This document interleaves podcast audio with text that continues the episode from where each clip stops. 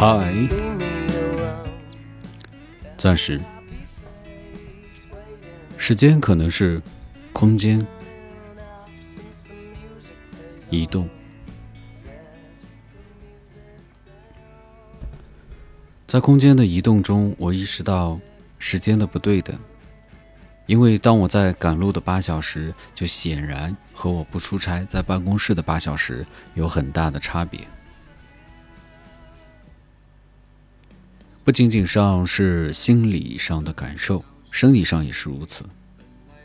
中秋节在家住了三天两晚，就觉得这三天两晚顶了半年的时间。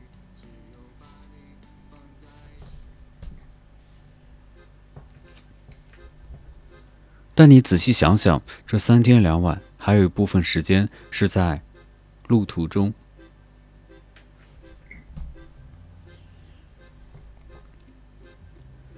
回家看了刚做完手术没多久的姑父，半年没见，半年多没见，他们家的狗狗依然认识我，也不咬我，而且还在疯狂的给我摇尾巴。去看爷爷奶奶，爷爷没啥变化，因为。姑姑经常给爷爷拍小视频，所以据说现在爷爷是某手上的小网红。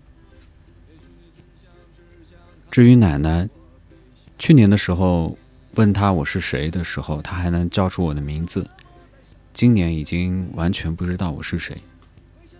爸妈，至于爸妈，虽然我回家和他们待的时间最长，但是我好像都没来得及观察他们。我们两天的下午都出去遛弯了，边走边聊的三人行。生活的安宁往往都是表面的安宁，就如同冰冻的海面，潜藏的危机随时会冲出冰面，带来翻天覆地的危机。所以，时间就是一种运动。当我们看索福克勒斯的悲剧时，就会明白，无论你学习了多少知识，适用了、适应了几种制度，多么理性的去实践生活，仍然面临着不可预测、不可控制、偶尔无常。你就知道人显得是那么的脆弱和不堪一击。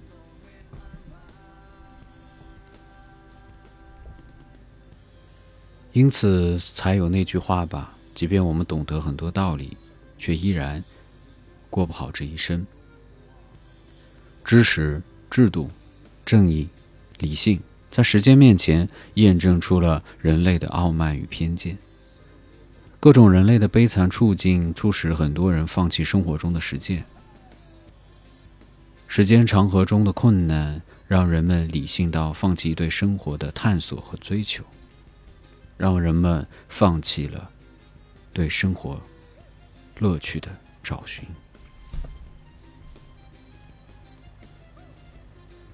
生命在于运动这句话，我的理解和感受是：运动可以增加时间的长度、宽度。因为当我们日复一日的时候，无论是地理位置的位移，还是位移后的一动不动，高度的重复性仿佛压缩了时间，给人的感受是时间的密度并不高。因此，对于天天坐在办公室一动不动的桌面工作的我来说，最近的出差，我终于感受到了时间的存在。不然，我总觉得我置身于时间中，时间无声无息地从我身边溜走。那天在家的时候，和爸妈一起看脱口秀，一位选手表现虽然很一般，我也不是太喜欢他，但是他提到了阿尔兹海默。这个东西触动我，因为奶奶几年前得了这个病。当疾病降临在自己身上或亲人身上的时候，你才会感慨还有很多事情没有做。但即便做了，他也不能再感受到。上次和同学聊天的时候，同学说他奶奶在六十几岁的时候存了两瓶安眠药。以备自己有一天行动不便的时候，就自己喝掉，解决自己。也不给别人添麻烦。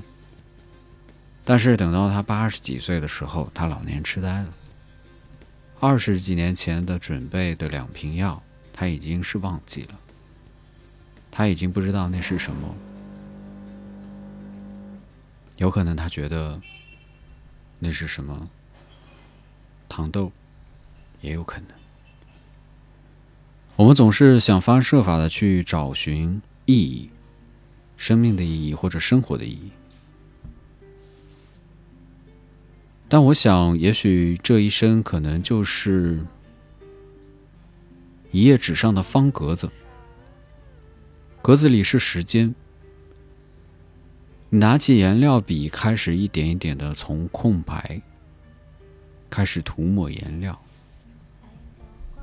方格子有的地方也许被你涂了好几遍，同一个地方有时候也涂了好几种颜色，一层一层的覆盖过。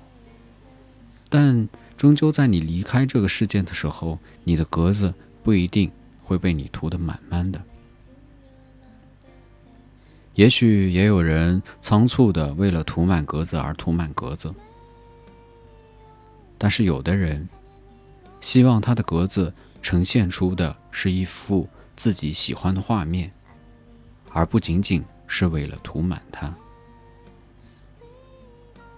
让你的格子充满颜色，并不是你来到这个世界唯一的目的。你来到这个世界唯一的目的，应该是让你的格子看起来是你喜欢的样子。所以，不是涂了颜色的位置就有意义，空白的位置就没有意义。人这一生就是作画，有的地方就是空白，它可能代表的是天空，也可能。是你人生的留白。当我从 A 地到了 B 地，再从 B 地到了 C 地，当我们在不同的空间移动的时候，我才终于意识到时间的存在。不然，我只能偶尔在看不懂时间的照片、不同时间的照片，或者偶尔照镜子看到自己的脸庞的时候，才意识到时间过去了。我并不能敏锐的享受它的存在。时间就是运动。当我们相对静止的时候，是被动接受时间；当我们运动起来的时候，是主动享受时间。这么一想，保持运动的人，我指的是物理位移的人，好像争取到了更多的时间。但只有你懂得时不时的停下来，抬头看看月亮，你才会知晓。所以我在想，一个运动中的沙漏要比一个静置的沙漏要有意思，但偶尔你也得让运动的沙漏静置一下。最近有一个特别强烈的不爽，那就是我过够了这种长期和爸妈分开独自生活的日子。生活中只有自己，没有别人。一年回两次家，一次中秋国庆，一次春节。这种日子从十八岁上大学，一直到现在三十二岁，已经十四年了，过得够够的了。如果再这样下去，这个世界没崩盘，可能我先崩盘了。就这样。我们下次节目再见吧。因为时间充实的时候就忙死，不充实的时候，虽不至于时刻想死，但虚无、孤独和期待宇宙爆炸，等等等等，总得占一个。这就是生活吧。下期节目再见。